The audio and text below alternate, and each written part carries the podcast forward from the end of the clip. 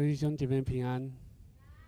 哦，好，呃，今年度啊，我们教会的主日讲台每一个月都有不同的主题。还记得第一个月是什么样的主题吗？今年一月，好，我们要一起在这一个年度当中，我们要一起学习做门徒，学习做门徒。好，然后第二个月呢，我们就。学习祷告，第三个月呢，因为刚好碰到复活节，我们再一次去分，我们再一次分享复活的信息。那第四个月呢，哦，就是这个月，我们的主题是敬拜。牧师已经跟我们分享了两次的敬拜，好，那这一些主题呢，哦，我们往后还会继续继续分享各呃各类型。跟我们做门徒有关系的一些主题，但是这些的主题呢，并不会是两三次的讲台你就可以完全明白，哦，而是当而是让我们在透过每一次的主日的分享、主日信息的分享，引导我们开始经历这一些，开始经历呃这些主题，包括敬拜，包括祷告。啊，包括往后还有读经，哦，还有奉献，让我们在生活当中去学习，然后去经历，然后直到见主面的日子。这是我们做门徒的生活，做门徒的生活。好，在今开始今天的信息之前呢，我们先一起做一个祷告。我们一起低头祷告。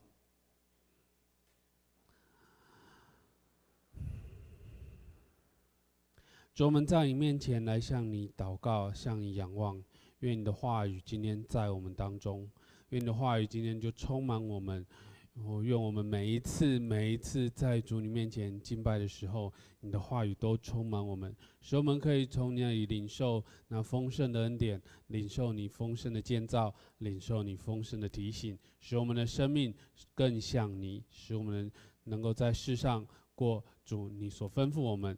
过门徒的生活，我们向你献上祷告。我们将以下时间交托在主你手中，愿你的信息这个时候就进入到我们的心中，建造我们，使我们讲的、听的都从那你那里得着益处。我们这样祷告，是奉靠主耶稣基督得胜的名，阿门。我们要来谈敬拜，那敬拜牵扯的东西呢？哦。实在太多了哈，呃，你可以说音乐是不是敬拜？你可以说祷告，祷告其实也是敬拜。那还有很多很多，包括诶，你可能，你可能，你可能有呃什么投影片呐、啊，有经文呐、啊，有分享的人呐、啊，有诶，其实其实敬拜牵扯的东西真的太多了。我们。我们绝非两三言两语可以讲完。若真要说啊，就我来说，哦，不一定是你们。就我来说，真要说的话，整本圣经，这本圣经，都是我们的敬拜指南，不是吗？今天让我们从圣经当中，我们从第一次群体性的一个敬拜。来思想上帝对我们基督徒，我们群体呀敬拜他有什么样的一个吩咐，有什么样的一个设计？那今天的经文不只局限在第十九章的一到九节，这是一个引言，好，这是一个引言。那我们先来看这一段经文的一个脉络。哦，我们。我们的读经计划已经读完《创世纪》《出埃及记》《利未记》《民数记》跟《申命记》了，对不对？这五卷书合称《摩西五经》，它是以色列人敬拜、生命、生活的一个指南。从创世纪上帝造人开始，他就有一个很重要的一个目的，就是要人来敬拜他。要人来敬拜他，他看见，呃，他看见创世纪当中，我们看见摩西的记载，有很多人失败了。然后呢，上帝就呼召了一个人来敬拜他，那个人叫做亚伯拉罕。从那个时候开始，亚伯拉罕敬拜，然后一直到他的家族以撒、雅各的敬拜，从个人的敬拜进入到家族的敬拜，然后呢，到出埃及记，他们虽然在为奴之地，他们。有各式各样的苦情，然后他们深深的向上帝祷告：“主啊，求你拯救我们。”他们的苦情到达了上帝那里，然后上帝就呼召了摩西，要来带领他们以色列人离开埃及去做什么？去敬拜神，去敬拜神。啊。嗯，摩西当上帝呼召摩西的时候，他说：“你去告诉法老，说，呃，以色列民的神要他们他的人民啊，往旷野去走三天的路程，在那里要敬拜，敬拜他们的神。”那摩西一开始都不相信，然后也不也不觉得说他是被呼召的。后来，上帝行了一些神迹，告诉他说：“我就是神，是我呼召你的，所以你去。”以摩西就带着以色列人从埃及，哦，发生很多事情，从埃及离开。这段经文第一节这样说：以色列人出埃及地以后，满了三个月的那一天，哎。本来不是说要走三天的路程吗？怎么变成满了三个月呢？好，呃，我们就这样看下去好了。然后他们就来到了西乃的旷野。或许因为他们人太多了，所以三天的路程走了三个月。好，他们出埃及总共有六十万人，好，是非常非常多的人。哈，好，他们来到西乃的旷野，好，然后呢，就在那边的山下安营。还记得我们前两个礼拜哦，有一位从台北来的信友堂的牧师，他告诉我们要爬两座山。我们今天也要来看一一座山啊，这座山叫做西乃山。好，他们在山下安营，摩西就到了神那里。耶和华从山上呼唤他说：“哈，这第三节，你要这样告诉雅各家、小以色列人说。”我向埃及人所行的事，你们都看见了。且我看见我如鹰将你们背在翅膀上带来归我。如今你们若实在听从我的话，遵守我的约，就要在万民中做属我的子民，因为全地都是我的。你们要归我做祭司的国度，为圣洁的国民。这些话你要告诉以色列人。好。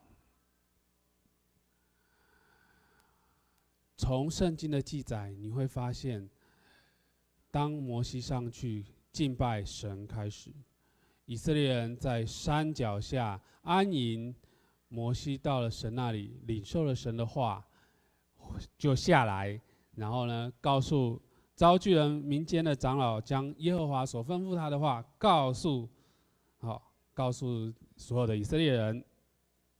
然后呢，百姓就回答说：“我们都要遵行。”然后他们又，摩西又上去敬拜神，又下来，又上去，又下来。这是第一次圣经记载有一个群体性的一个敬拜，人民在山下敬拜神，摩西在山上敬拜神。然后呢，如果我们继续看下去，好，我们继续看下去，我们继续看下去，就会看到说。神从火中降临在西乃山，让以色列人看见，看见上帝的临在。透过一些呃神那个呃可能当时候宗教可能会产生的一些，例如从天上降下火来，好，例如有有轰隆轰隆的那种打雷的声响，好。透过这些来告诉以色列人说，耶和华临在了。这是他们第一次的敬拜。然后这一次的敬拜呢，还有非常非常多哈，我们一直看到，一直看，一直看下去，讲了非常非常多的话，一直讲到啊，总共讲到诶、第三十三十几章，看一下哦。好，第三十一章讲完，里面包括所有敬拜应该做的事情，里面包括以色列人他们在生活当中所要面对各式各样的生活当中该怎么敬拜神，该怎么过生活，透过过生活来敬拜神。然后呢，我们看第二十章的时候，第二十章一开始的十诫就是这些。这些事情的一个总纲，然后呢，到后面第三十二章你会发现，亚伦啊，摩西的哥哥，他犯罪了，他以色列人软弱了，他们要亚伦造一只金牛来做他们的神，要敬拜他。好。这是我们今天经文的脉络，我大概只到这个地方。这是当时候第一次的敬拜，第一次的敬拜。那我们从这一次的敬拜当中，我们来看到经文的进展是这样子：上帝要建立一群敬拜他的子民。啊，里面的细节呢，我可能没有办法，今天没有办法在这里细细的来读。那，呃。今天呢，我们读到一个非常重要的一个一一节经节哈，就是第六节说：“你们要归我做祭司的国度。”祭司就是带领众人，带领众人来敬拜神。就我们现在我们在新约的时代，彼得也告诉我们说：“我们是君尊的祭司，不是吗？”我们都是属神的子民，所以我们也像当时候以色列人一样，被上帝招来敬拜他的。所以呢，我们在这当中，我们看见上帝要建立一群敬拜他的子民。透过西乃山，上帝亲自与以色列人相遇。好，亲自与以色列人相遇，这是好，这是。上帝告诉他们说：“我是你们的神，你们要来敬拜我。我是造你们的神，你们是被我呼召拣选出来做祭司，要敬拜我的人，一群人。然后呢，他就颁布了律法，颁布了诫命，然后呢，述描述了敬拜的中心应该怎么样来建造。好，嗯。”作者花很大的篇幅，好，我们从第十九章一直到三十一章，哈，来三十二章来述说、来描述，在西乃山下，以色列人第一次透过上帝的命令来敬拜神。我们来看，呃，在这样子的一个敬拜当中，有几个要点。第一个是上帝召聚众人。上帝召聚以色列人，是上帝拯救他们，召聚他们来敬拜上帝。他告诉摩西这样说：“哈，叫摩西告诉以色列人说：我向埃及人所行的事，你们都看见了，且看见我如鹰将你们背在翅膀上带来归我。这是一个证据，这是一个吩咐。他吩咐。”以色列人说：“你们看见了，你们知道了，你们也从埃及出来了。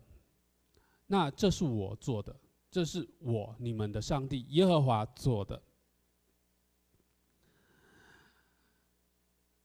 然后呢，带来归我。若你们实在听从我的话，遵守约，就要在万民中做属我的子民，因为全地都是我的，因为是上帝造的。”你们要归我做祭司的国度，所以呢，我们这些跟以色列人是很相呃很相像的，我们也同样是上帝招来的。上帝透过耶稣基督把我们从最终拯救出来，就像以色列人从埃及地被救出来一样。那我们被救出来之后是怎么样呢？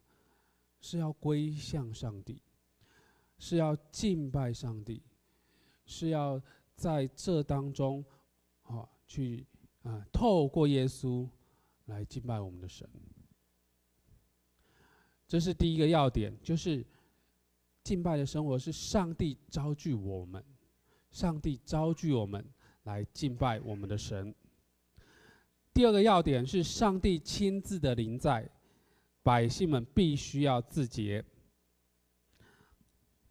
好，呃，继续往后面看哦，第十节，耶和华又对摩西说：“你往百姓那里去。”叫他们今天、明天自洁，又叫他们洗衣服。到第三天要预备好了，因为第三天耶和华要在众百姓眼前降临在西乃山上。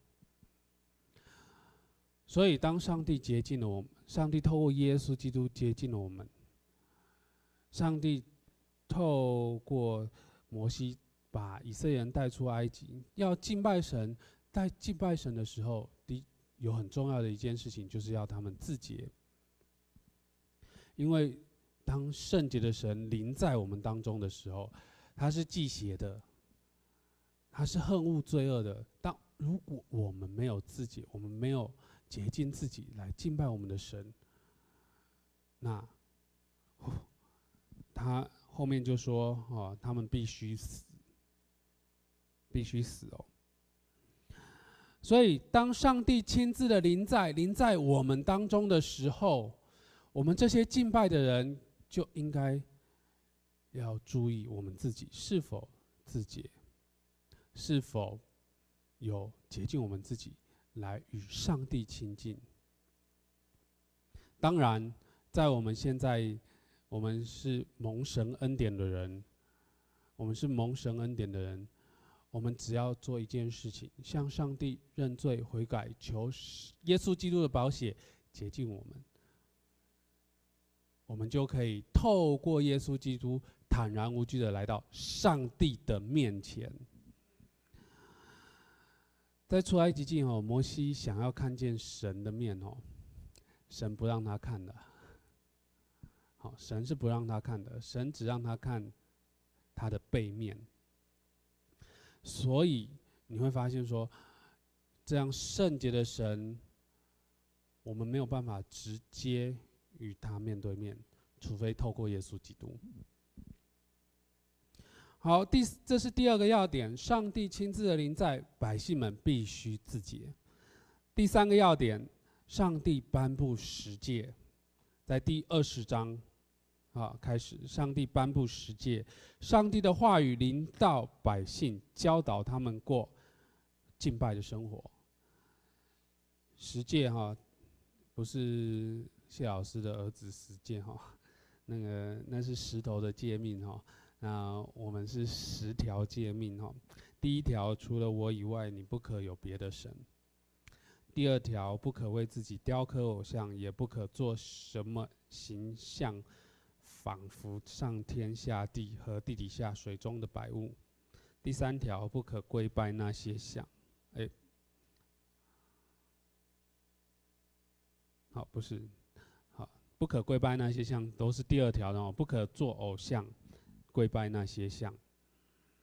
好，不可侍奉那些偶像，因为耶和华神是忌邪的神，恨我的必讨。被追讨他的罪哦，自父及子，直到三四代。好，然后呢，哈，后面说爱我、守我诫命的，我必向他发慈爱，直到千代。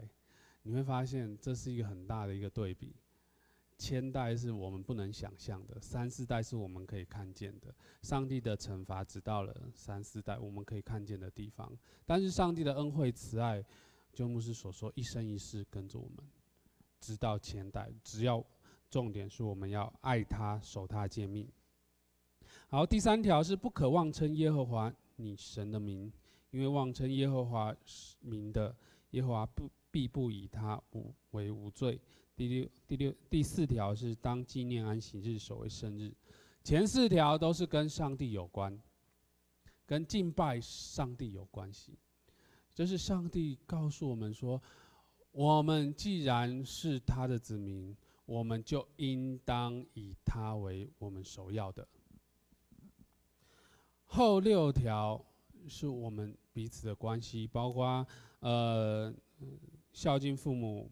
包括呃，不可杀人，不可奸淫，不可偷盗，不可作假见证害人，不可贪恋别人的房屋，不可贪恋哈。为什么要分前面跟后面这两段呢？前面是我们跟上帝的关系，后面是我们跟人的关系。你敬拜上帝，你跟上帝，我可以这样说：主啊，我敬拜你，我敬拜你，我敬拜你。别人知道你敬拜上帝吗？别人知道你真的当上帝为主吗？所以，上帝不止用这样子的一件事情来告诉我们说：你不可以雕刻偶像，你不可以把在我以外不可以有别的神。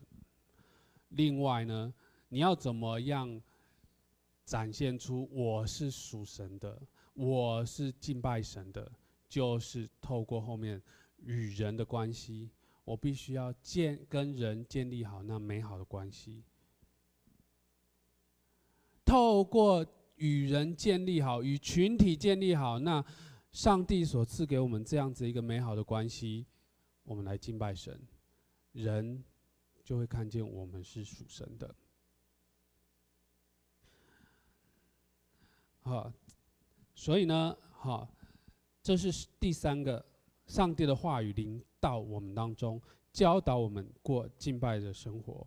在与人的关系上面，见证我们过着敬拜神的一个生活。好，然后呢，第四个要点哈，就是它是有一个献祭的一个形式。继续往后面看，我们会看到很多关于会幕当中的器具、献祭的一些条例、一些哈条例哈。一些规定，让以色列可以透过献祭来回应上帝。献祭是一个表达他心意的一个行动，对上帝表达他的心意。透过这些规定，好，上帝已经安排好了，你只要按着我所规定的，你表达你甘心乐意的奉献，你甘心乐意的献上。你的祭物，然后呢，回应上帝，回应上帝给我们的恩典，回应上帝拯救我们，回应上帝召聚我们来敬拜他。所以，献祭也是一个敬拜生活的一部分。然后呢，我们看第五个要点，是一个非常非常重要的一个要点，就是人的软弱以及失败。圣经并没有把人的软弱以及失败。从圣经上面把它去除掉，圣经反而记载了非常非常多人的软弱以及失败。金牛犊的事件预告了旧约整体敬拜的一个失败，然后带出耶稣基督的一个救恩。第一次的敬拜就带来了第一次的失败，人没有看见神啊，人。没有办法看见神的啊！以色列人透过摩西认识神，摩西在山上待了四十天之久，他们就觉得哇，亚伦娜，你帮我们造一个神像来代替这个神，来引导我们去去到那个迦南地好了。人软弱了，才就四十天，人就软弱了，以色列人就软弱了，他们就希望。再有一个神来带带领他们，这预告了旧约敬拜的一个失败。上帝透过这些来告诉我们，我们在敬拜当中，我们还是会失败的，我们还是会失败的，但是。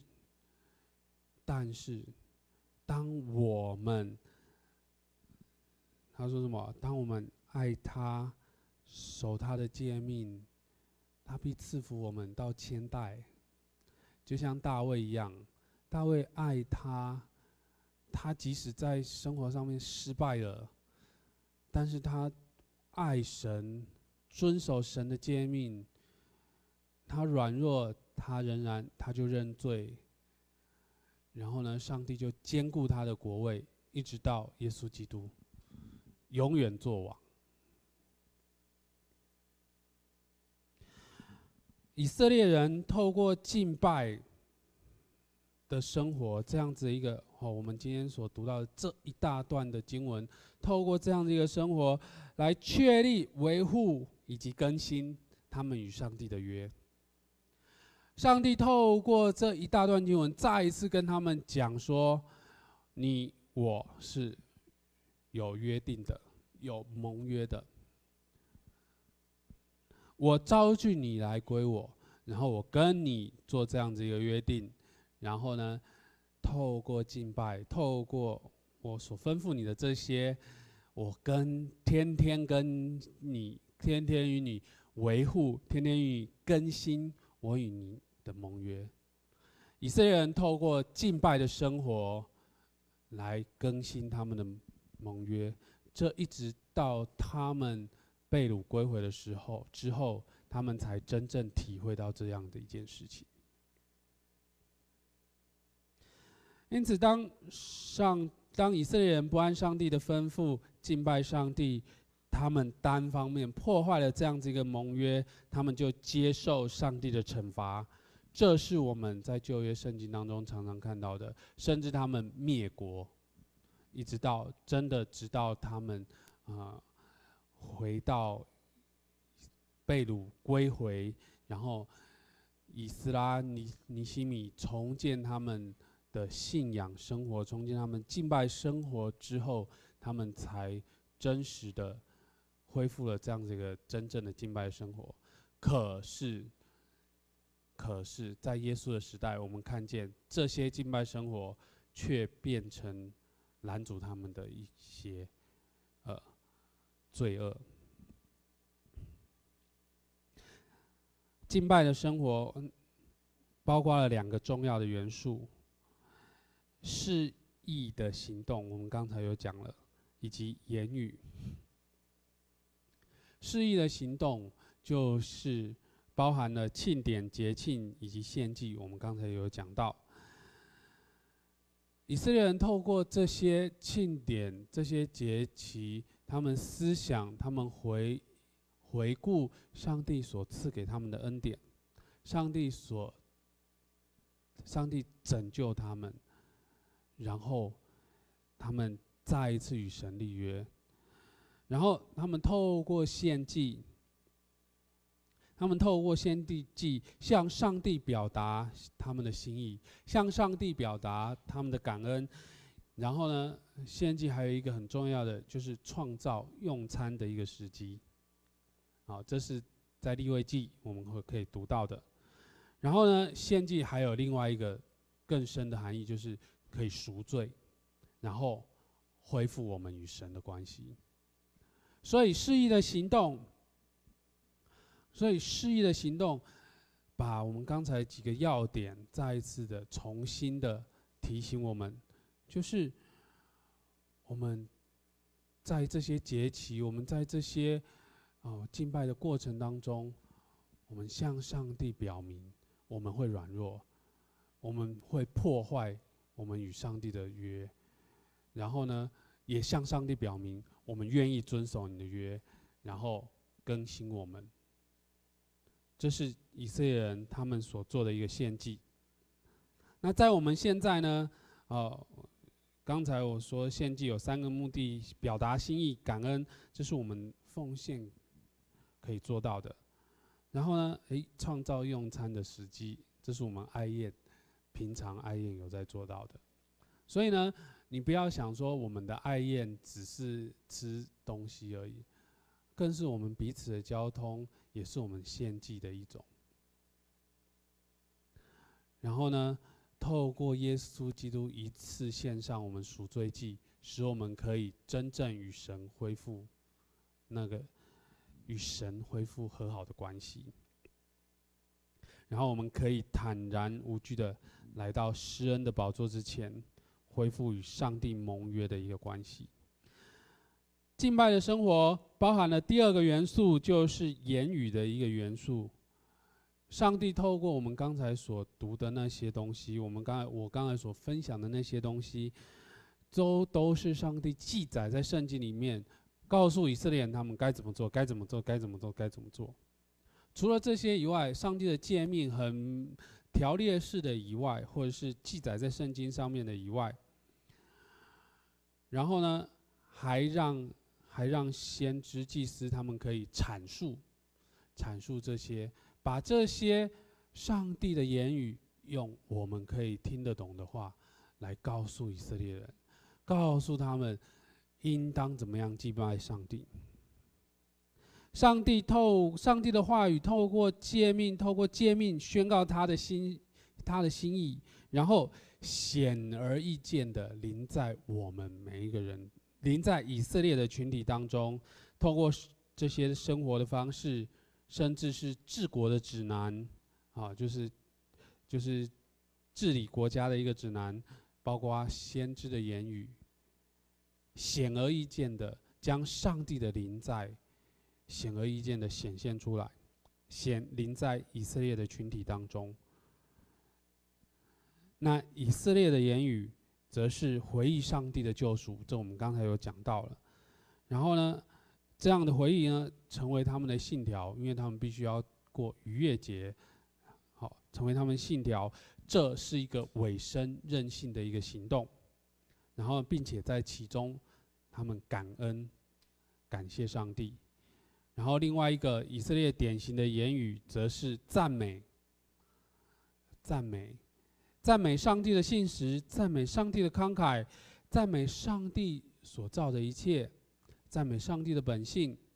然后借此将自己完全献上，献给上帝。赞美、描述。以及唤起上帝管理这个世界。你赞美上帝的各式各样属性，代表上帝各式各样属性临在在我们当中。第三个言语是忏悔、哀歌以及抗议。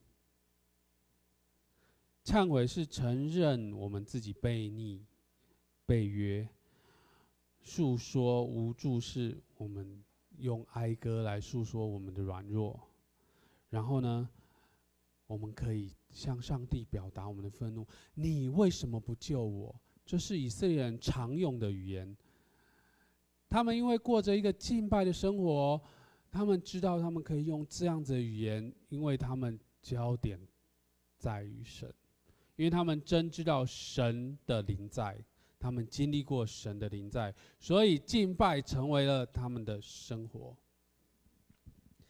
然后呢，言语的呃示意的行动，就是刚才所提到的献祭，刚才所提到的庆典以及节期，跟言语的交互作用。在这些庆典、节期、献祭的活动当中，他们有言语的阐述，带来盟约的确立以及维护以及更新。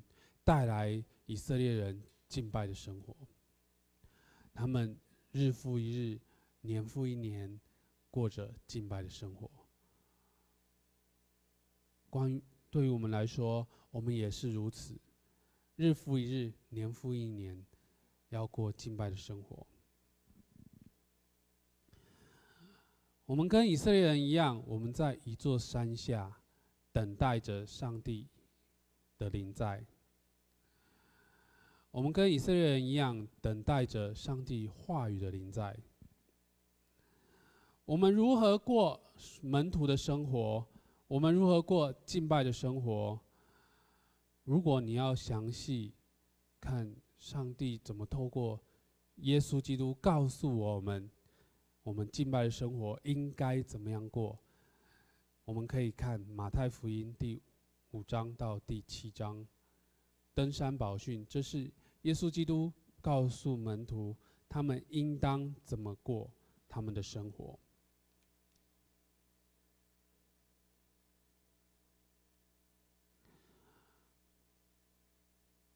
接下来我要读一段经文，在希伯来书第十章。好，我读我读一些，你们来听哈。律律法既是将来美事的影儿，不是本物的真相，总不能借着每年长线一样的祭物，叫那近前来的人得以完全。若不然，献祭的事岂不早已止住了吗？因为礼拜的人良心既被洁净，就不再觉得有罪了。但这些祭物是叫人每年想起罪来。好，那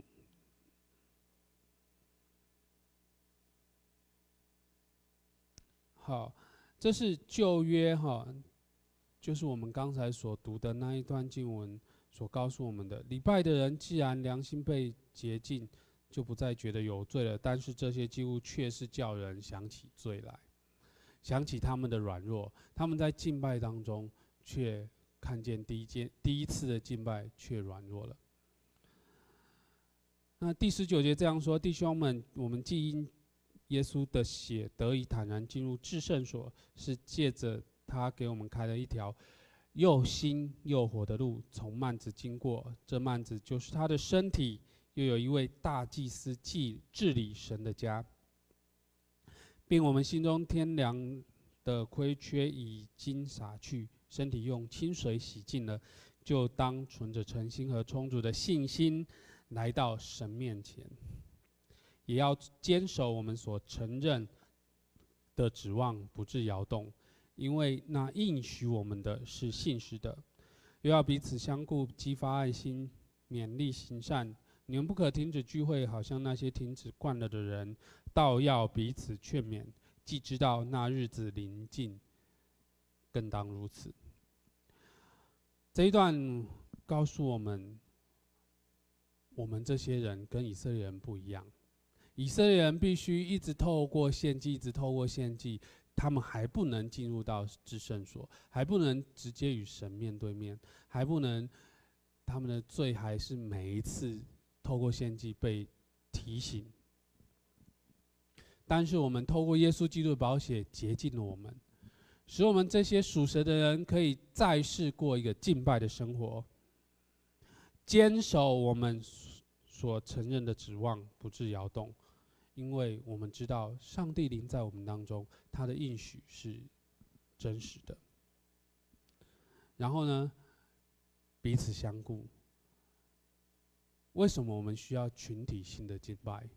就是 我们必须要群体彼此相顾，彼此激励，然后透过在群体当中的敬拜，我们可以真实知道我们过敬拜的生活。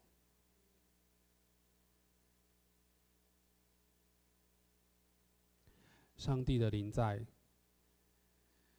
我们透过示意的行动、言语的跟语言语语言上帝的话语的交互作用，在我们每天每天的生活当中带来盟约的确定、维护以及更新。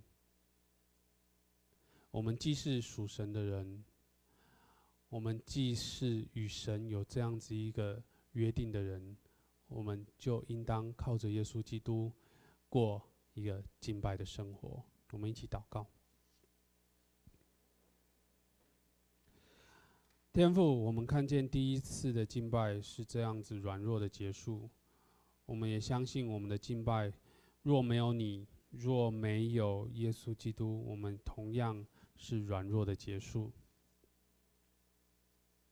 求你与我们同在，求你再一次用你的话语来充满我们，临在我们当中，让我们每一次、每一天、每一天的生活被你的话语充满的时候，我们敬拜你，我们过一个敬拜你的生活。透过耶稣基督的宝血，我们再一次献上我们自己，让我们真知道我们被你。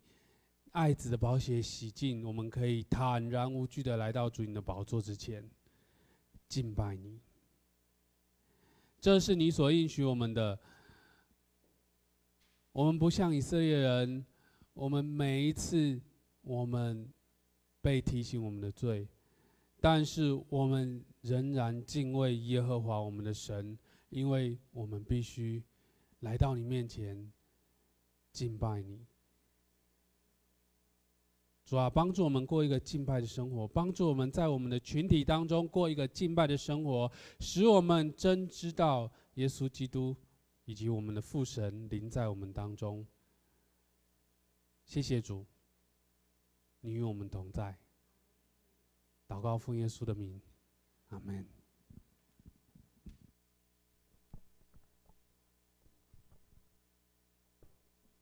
感谢主，呃。今天早晨哈，我们呃有一个见证哈，这个我要我先先读一段的经文哦，啊，诗篇一百三十三篇，你听我读就好了哈。这里讲到，看了弟兄和睦同居是何等的善。